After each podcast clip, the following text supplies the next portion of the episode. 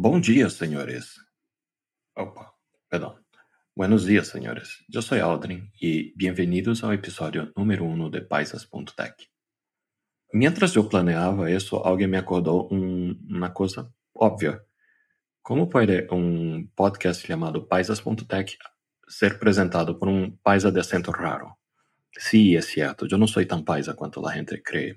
Me gostaria apresentar-me. Eu me chamo Aldrin Leal y yo me encanté por Colombia hace unos siete años y desde entonces decidí vivir por acá. Cuando yo, la gente me pregunta dónde soy, obviamente por el tema de mi acento, yo estoy acostumbrado a decir que yo soy de Envigado. No, pero el acento y todo, y yo digo, sí, yo soy un envigadeño de acento rarito. Hay muchos, en verdad. Pero chistes aparte, yo soy de Brasil. Yo soy de un pueblo ao norte, em la Amazônia, chamado Belém. E eu digo que é um pueblo, pero é uma cidade, é a décima maior cidade, tiene como que 10 milhões de habitantes. E eu me encantei com Colômbia e decidi viver. E eu vivo acá desde 2015, basicamente. Em 2014 só visitei para conhecer. Eh, e eu tenho um recuerdo muito interessante desse momento, é decir, a primeira vez que eu fui apresentado em Colômbia ha sido em Brasil. Explico. Eu he ingressado em la sala de abordaje do aeropuerto para meu primeiro voo a Colômbia e era como que víspera do partido de Brasil e Colômbia ao Mundial de 2014. Minha primeira impressão de los colombianos foi de medo porque eu ingressei à sala de abordagem, ao aeroporto de Guarulhos, que é o principal aeroporto internacional do Brasil, e eu vi índios uniformados de Colômbia, e eu não, não posso jogar com isso, não, não nem por fazer bromas com eles, não, não quero. E sem pessoa é a abordagem, eu me ubiquei em Missília, eu tenho essa foto, é muito vívida essa memória, e havia um uno de los tipos uniformados utilizando una vuvuzela en una silla muy cerca. Y yo estaba hace tres días sin dormir derecho y yo tenía la esperanza de dormir un ratico. Y llamé a la azafata y dije, oiga, déjame lo más lejos posible de este tipo. Se, se, yo ser honesto, no usé ese término tipo, sino animal. Pero bien, eh, así se fue, me dejó lejos y todo. El vuelo despegó sem maior momento. Hasta eu tenho que buscar quanto tempo se passou desde que o vuelo despegou hasta o momento seguinte, que é quando no sistema de sonido o comandante ligou e avisou, muito dramático. Aí é seu comandante e eu he sido informado que Brasil 1, Colômbia 0. E nesse momento, sim, eu volvi a ser brasileiro de uma e eu gritei uma coisa carinhosa desde o fundo eu tenho regras e não puedo decirme que eu gritei chupa. Pero, bien, lo que, lo que pasa es que yo pasé tres días sin decir que yo era brasileño, porque yo tenía miedo. Miedo mmm, que ustedes hicieron con Neymar, pues Zúñiga hizo con Neymar, la gente en Brasil se quedó loca, estaba compartir sus teléfonos y ubicaciones. Pero no, no era por lo que hicieron Neymar y yo admito, Neymar se, es un poco más frágil en promedio que lo que se espera de un jugador de fútbol. Bien.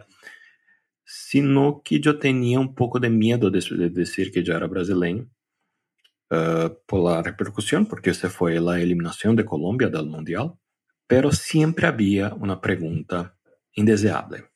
Y la pregunta era la misma. Ah, bueno, pero dime la verdad.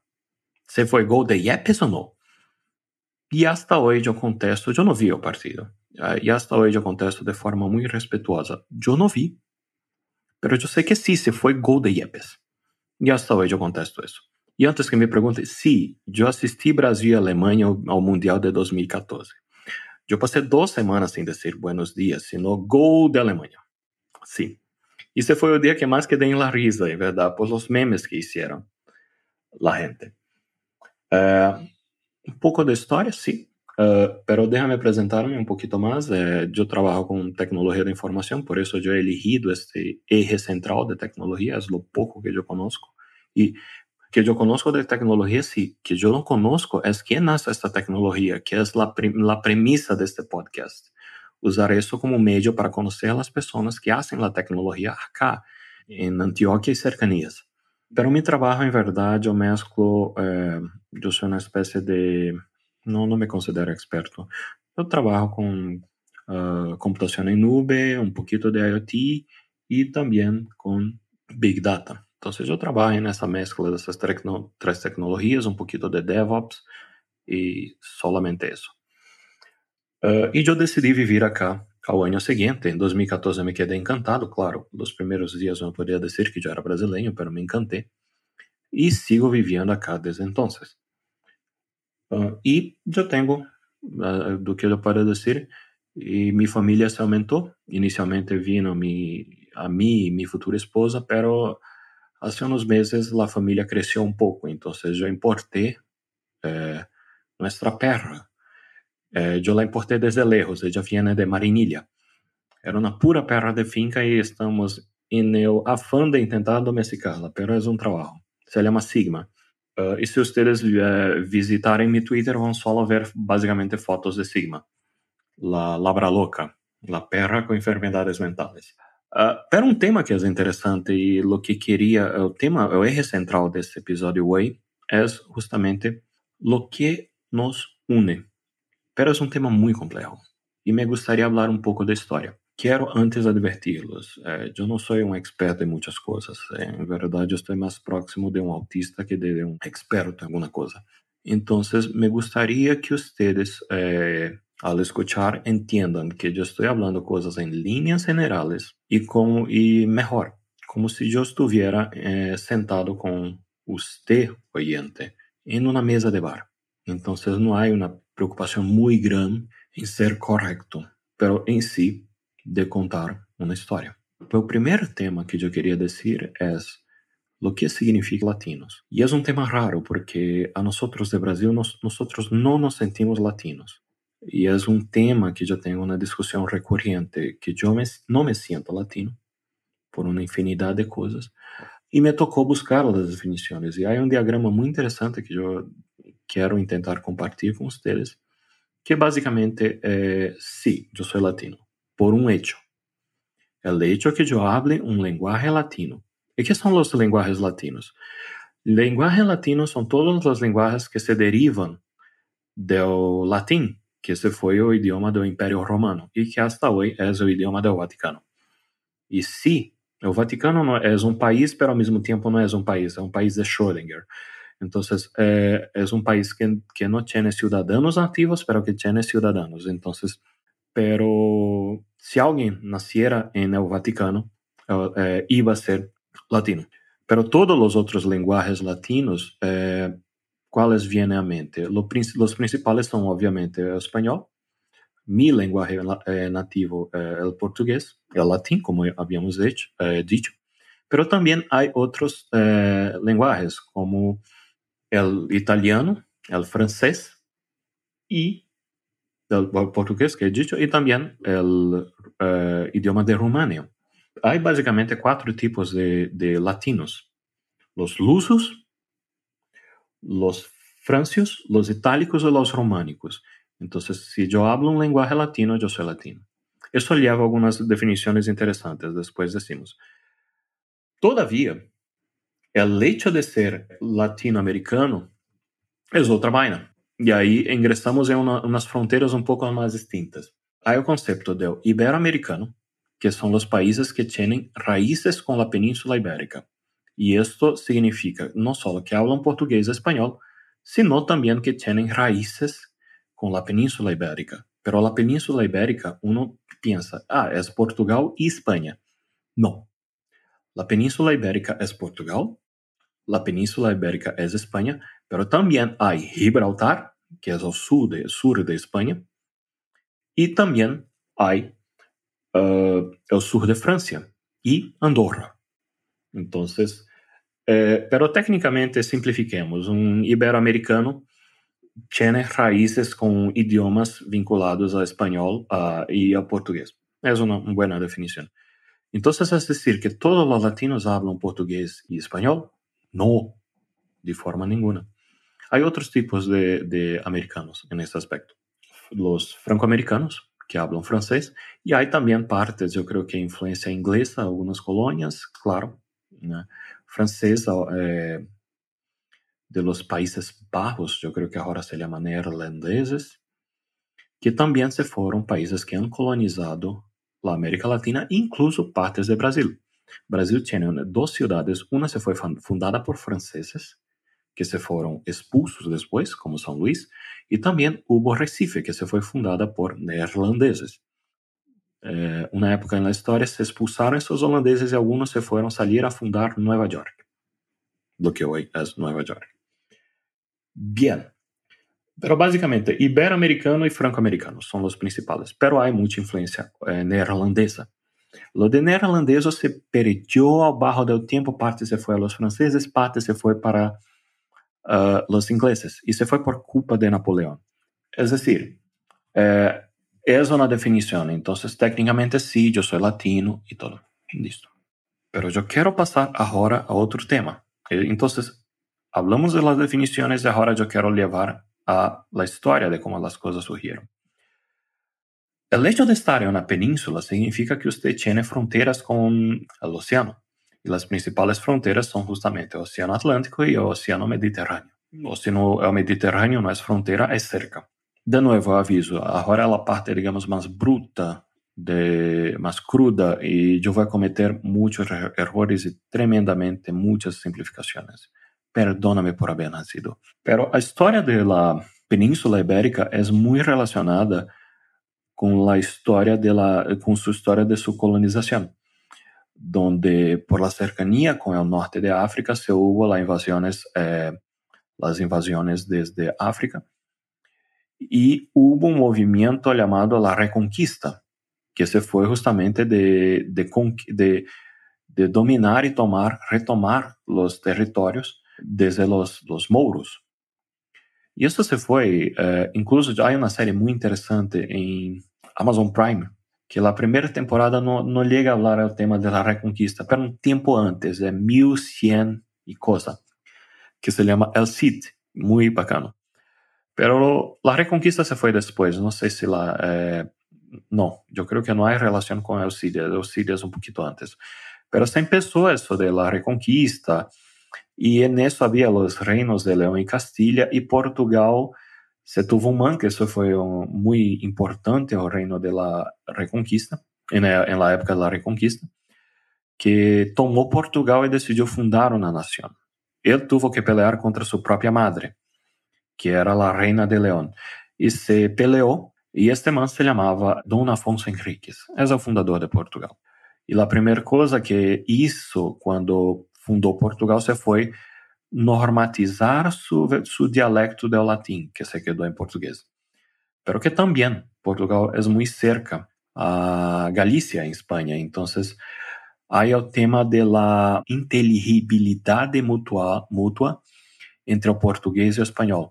Es decir, nosotros en portugués tenemos unos fonemas a más, pero en general um brasileiro consiga ler melhor o espanhol do que um espanhol consiga ler o português, pero em forma general, digamos, uno consigue falar su idioma e é razonablemente bem entendido por el outro. A isso se há esse término que se chama de inteligibilidade mútua. Pero também há, digamos, o, o, o idioma, o dialecto intermédio de los dos lenguajes, que é o portunhol. Pero há um, um, há um lenguaje que é mais cerca do português eh, em Espanha, que é o galício. Eu não vou ingressar em los detalhes do galício, pero eh, é um idioma muito interessante. Uh, pero que isso tem uma mescla, de, depois eu vou compartilhar em los enlaces um, um vídeo de la comunidade de Macau falando português e com os subtítulos em português, espanhol, e inglês e chino. É muito bacana. Assim, hubo la reconquista y con la formación de una nación se buscó mantenerla. Entonces era un reino y la cosa más obvia para Portugal era el mercado, porque Portugal estaba en puntos estratégicos y tenía alianzas estratégicas. La mayor, la más antigua alianza política entre dos gobiernos es justamente entre Inglaterra con Portugal. Yo creo que se data de 1200 y poco, se fue una de las primeras. Portugal empezó con la navegación y empezó la era de los descubrimientos. Además, sus, eh, tema del Imperio Otomano, eh, la ruta da seda, impedindo el tráfico de, de especiarias, yo creo que es el término. Y eso generó una, y también las ciudades-estado de, de Italia, como Florencia o Génova, y eso generó, digamos, el mercado. Inicialmente el mercado era de cosas que se salían de regiones como el Algarve de Portugal, eh, productos agrícolas, básicamente, pero otros también. Portugal necesitaba crecer y la salida se fue al mar. Y Portugal tenía el Atlántico. Y Portugal necesitaba acceder a, su, a, a, a las cosas en India. Entonces, si usted busca los países que hablan portugués, que tu, porque tuvieron colonización portuguesa, no es solo Portugal y Brasil, sino muchos países como Mozambique, Angola, uh, no, no, ten, no, tengo de todos, pero son países, eh, si miras el mapa de África, los países que tienen influencia portuguesa, vas a ver que ellos hacen círculos. Y hay Goa y hay Macao en Asia. Entonces era justamente por la ruta de comercio que se estableció.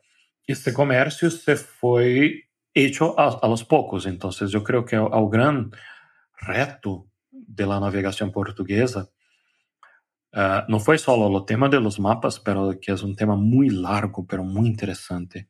Secretos, peleas, robos, entonces se dice, por ejemplo, que Cristóbal Colón, Cristóbal Colón se robó los mapas, que él en verdad era portugués. Hay muchos rumores y teorías de las conspiraciones interesantes, pero también hubo varios marcos en la historia de las navegaciones.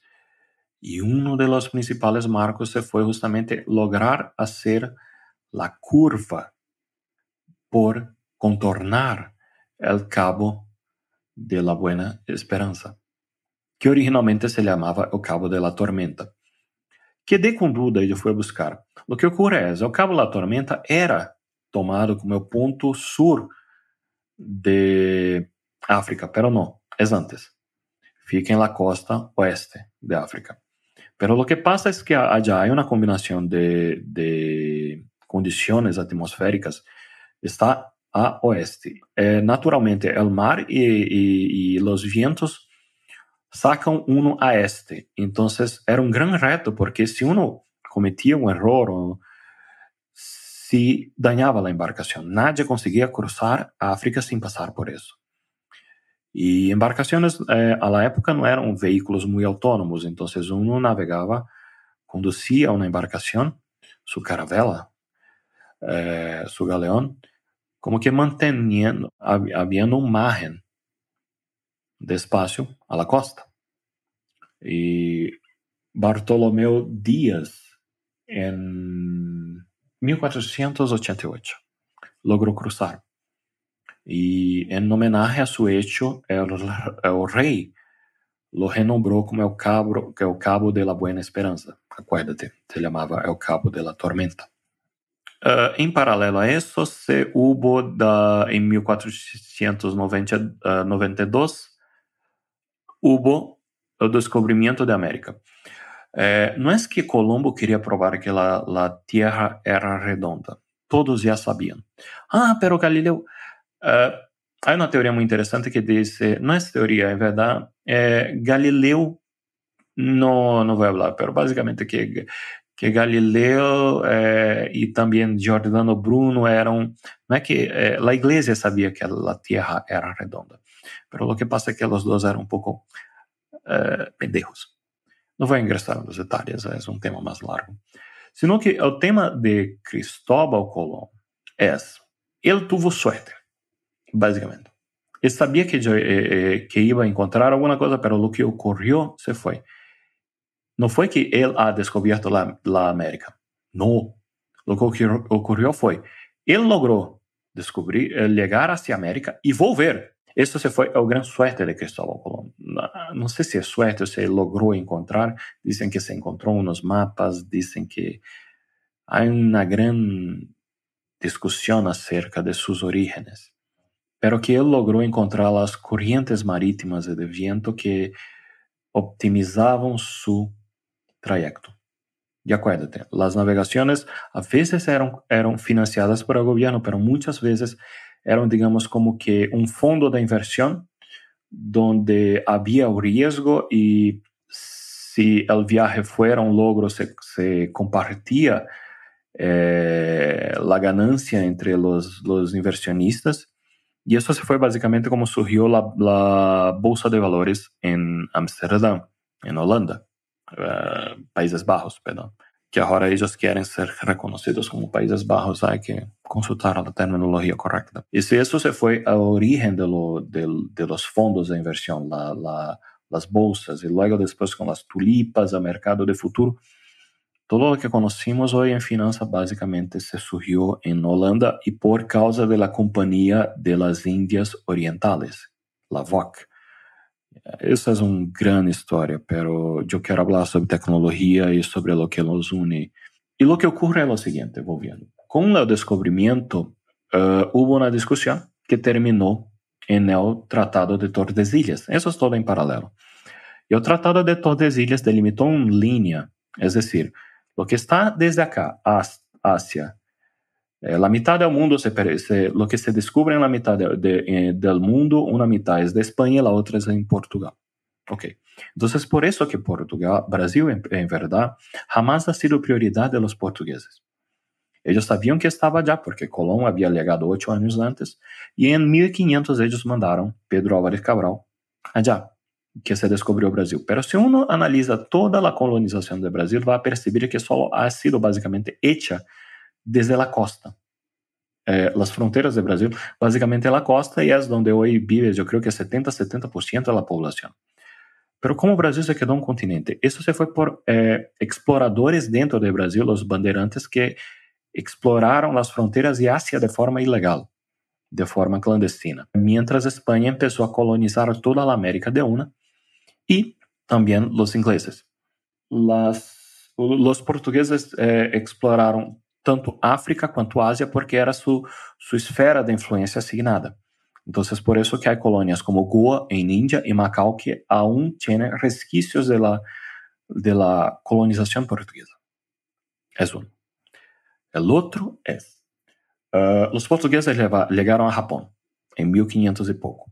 Há um livro muito interessante e uma série de televisão muito bacana, se chama Shogun, que se muestra eh, os portugueses e os jesuítas. O erro de los portugueses foi que muitos de seus hechos de colonização se tinha também vinculado com a Companhia de Jesus para hacer a canonização. Então, o governo de, de Japão inicialmente permitiu o mercado com os portugueses, pero não les gustava que havia a presença de los Os jesuítas eh, não eram simplesmente descartáveis, eles eram expertos em interpretar e mapear linguagens e por isso eram os intérpretes.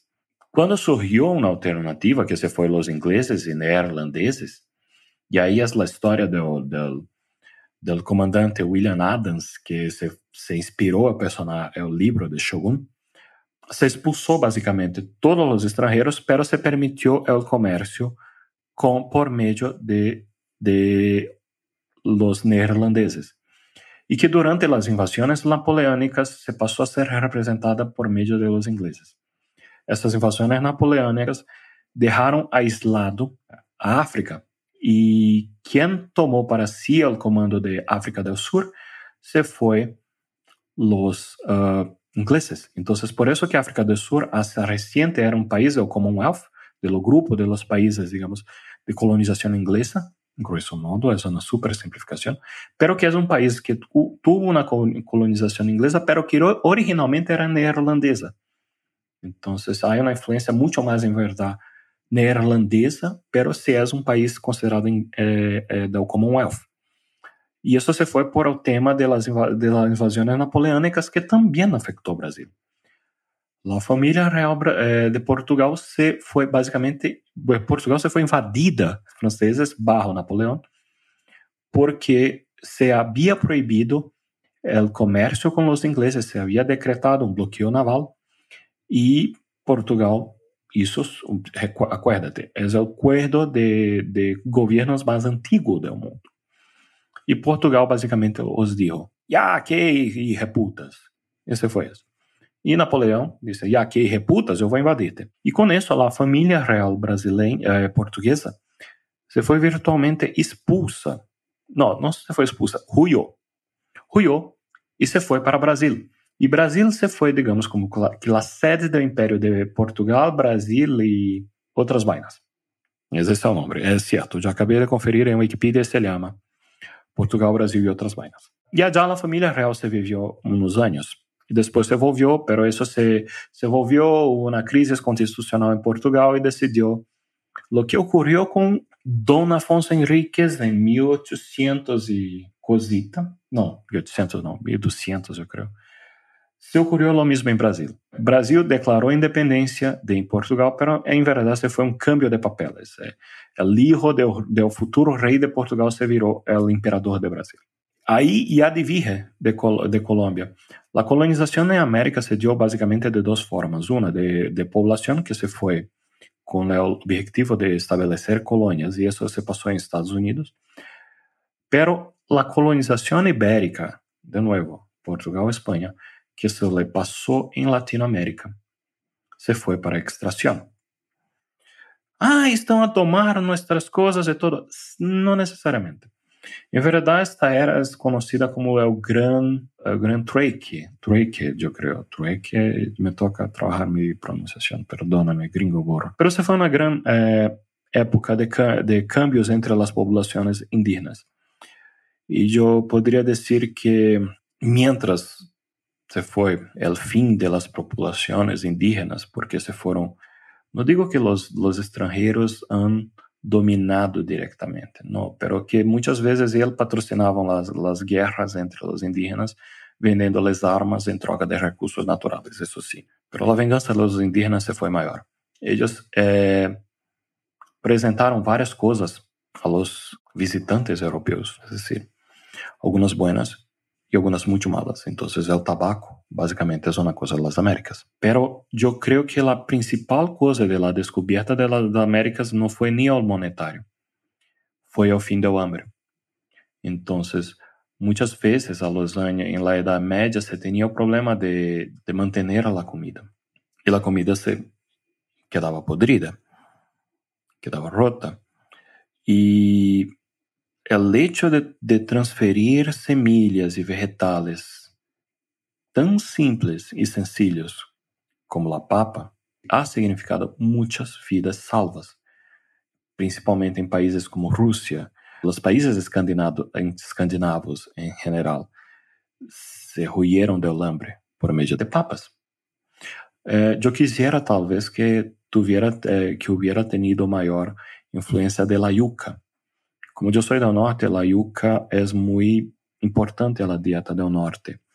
E há um tipo de, de harina de yuca que eu não encontro acá em Antioquia, só em Brasil.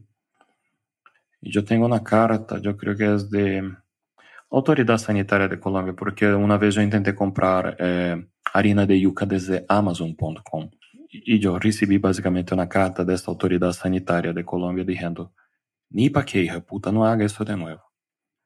Aprendizagem. É.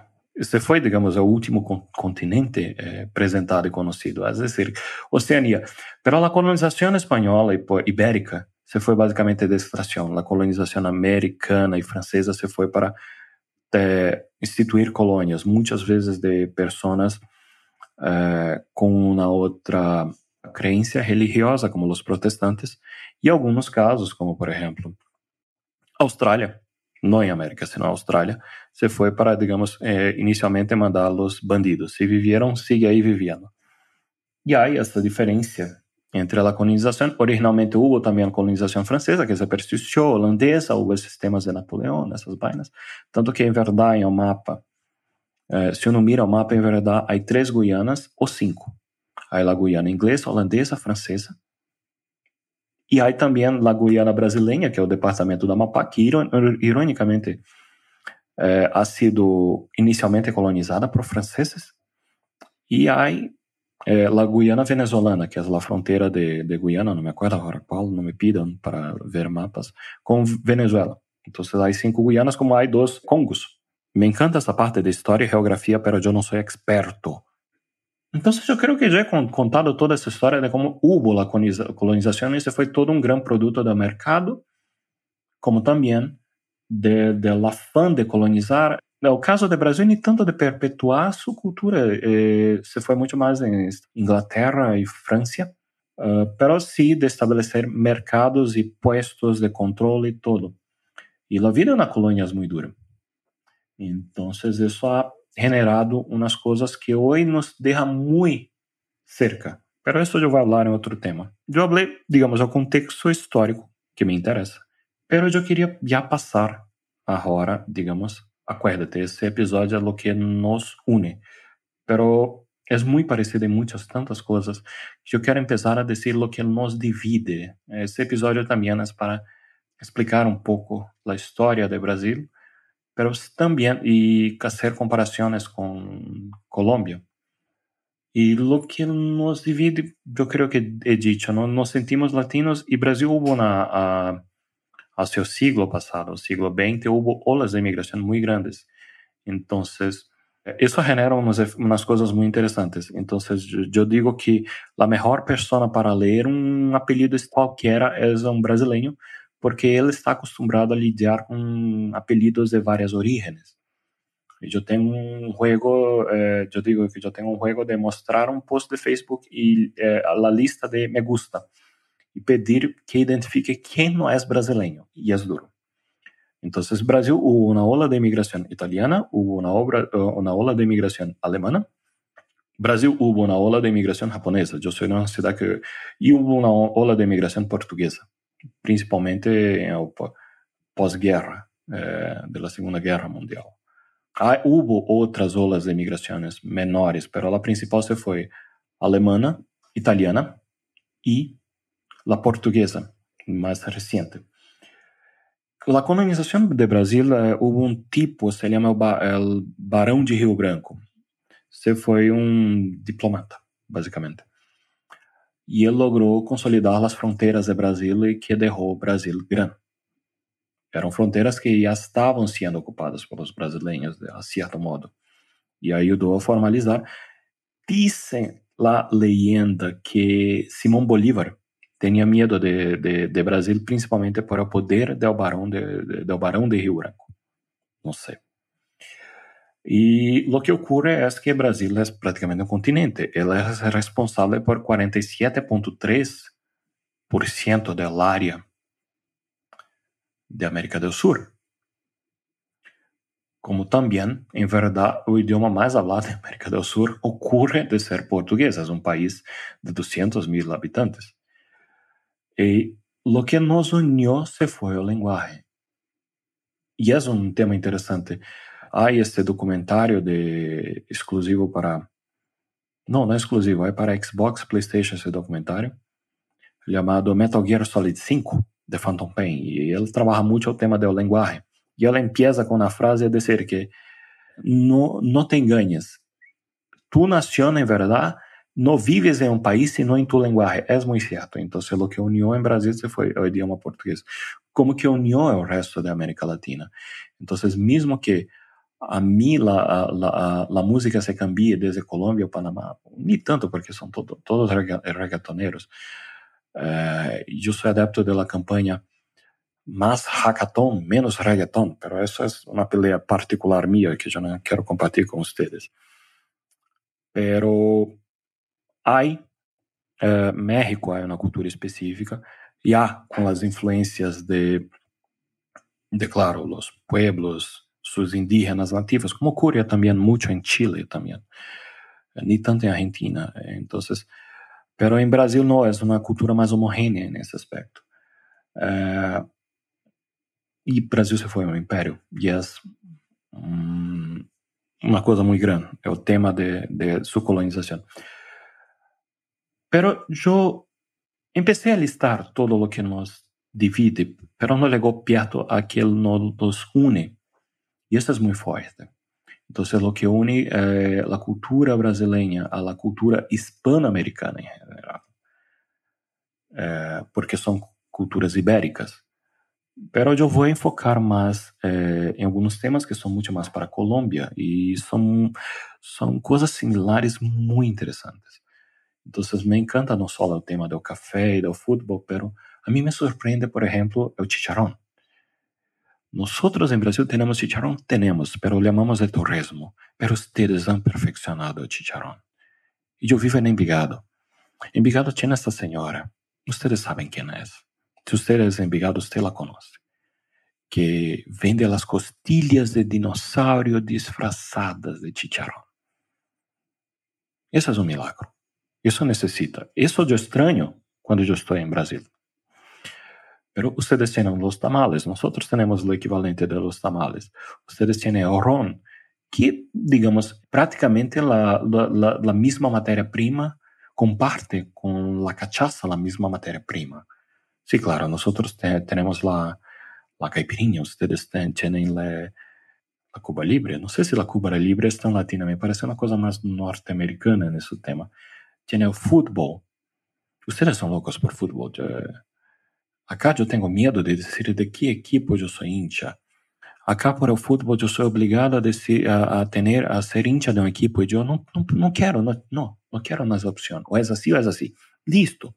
Então eu elegi dizer que eu sou hincha de Aliança Petrolera. Porque o equipo tem mais probabilidade de, de não criar-me problemas por ser hincha. Você já sabe. Cuando Alianza Petrolera se gana eh, la liga Betplay, era la liga Águila. No, pero es imposible. Sí, es posible. Pero cuando el hincha de Alianza Petrolera la gana, se gana, se celebra, pero siempre al fin, siempre al fin, se apaga el PlayStation. Isso é importante.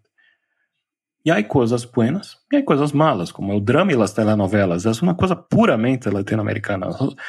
De la misma forma que nosotros, ustedes conocen las telenovelas de Brasil, nosotros somos encantados por Betty la Fea, pero también, uh, no tanto de Colombia, pero también somos locos por Chavo de Ocho. Pero Chavo de Ocho es una otra vaina en Brasil, es un, una dublaje que cambia completamente el significado, pero muy bacano. Y Brasil logró É, há um episódio, eu vou poner os enlaces depois, onde han regalado eh, a Kiko del Chavo del Ocho uma pelota quadrada. Mas esse é outro tema. Ah, é o, é o drama, aí a burocracia. A burocracia é uma coisa que só ocorre em colônias.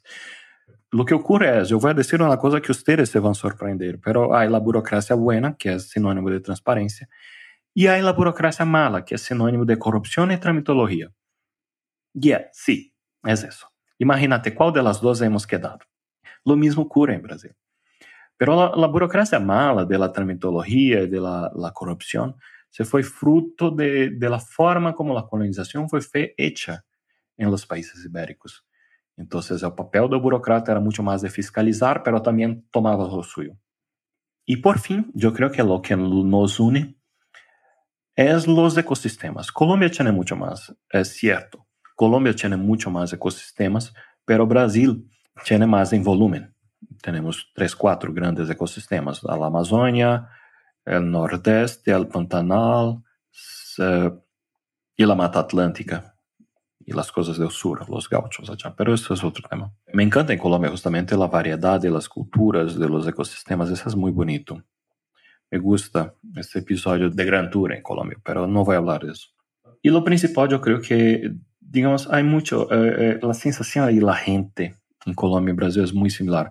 Yo siento que hay más empatía a la gente cuando, cuando perciben que yo soy, que yo soy, de nuevo, un país de acento raro, es una cosa, pero yo creo que se queda, que se queda como una empatía más fuerte cuando yo digo que un brasileño. Hay, hay un, una identificación, un cariño de gente que yo creo que habría, como hay, tanto con los colombianos como hasta os venezuelanos, talvez nem tanto com os argentinos, mas esse é outro tema, porque compartimos fronteiras, é uma vaina mais complicada. E vocês sabem que Pelé é melhor que Maradona, é outro tema. Um, eu creio que eu he dicho tudo. Acá em, em paisas.tech, eu quero buscar justamente o que nos une, porque eu tenho uma teoria que as coisas são mais similares do que imaginamos. E isso já é percebido ao, ao pouco que já he trabalhado com os colombianos. Uma vez eu escutei um gerente falar que o que le encanta a los colombianos é sua ética laboral, e isso ressonou, é certo. Eh, me gusta muito trabalhar com os colombianos, muitas vezes mais que os brasileiros, mas não há como negar. Uh, a cultura é muito similar e há muitas coisas em comum. E parte de Paisas.tech, eh, de, desse podcast, é justamente buscar isso e amplificar, ressonar, ressignificar essas diferenças. Eu creio que é isso. Hasta acá. Muitas graças. A todo episódio eu quero deixar a mim e a los invitados que compartam alguma coisa que recomendo para escutar, ler, qualquer coisa. E eu vou recomendar uh, três itens, sendo que dois são películas, são três, quatro, depender. Eu vou recomendar El Cid em Prime Video, que é uma série muito bacana. Há um livro chamado Conqueros, que conta um pouco de sua história da era de los descobrimentos, bajo o ponto de vista de Portugal. E eu vou recomendar um, livro que também há em, em, série, que se chama Shogun. Uh, que é de James Clavell, é uma versão romantizada da história da colonização eh, eh, la época do Sengoku, de las guerras por, por la toma de Japão, pero que também mostra bajo la óptica de um colonizador inglês trabalhando para os neerlandeses. E é isso. Muitas graças, obrigado e feliz dia.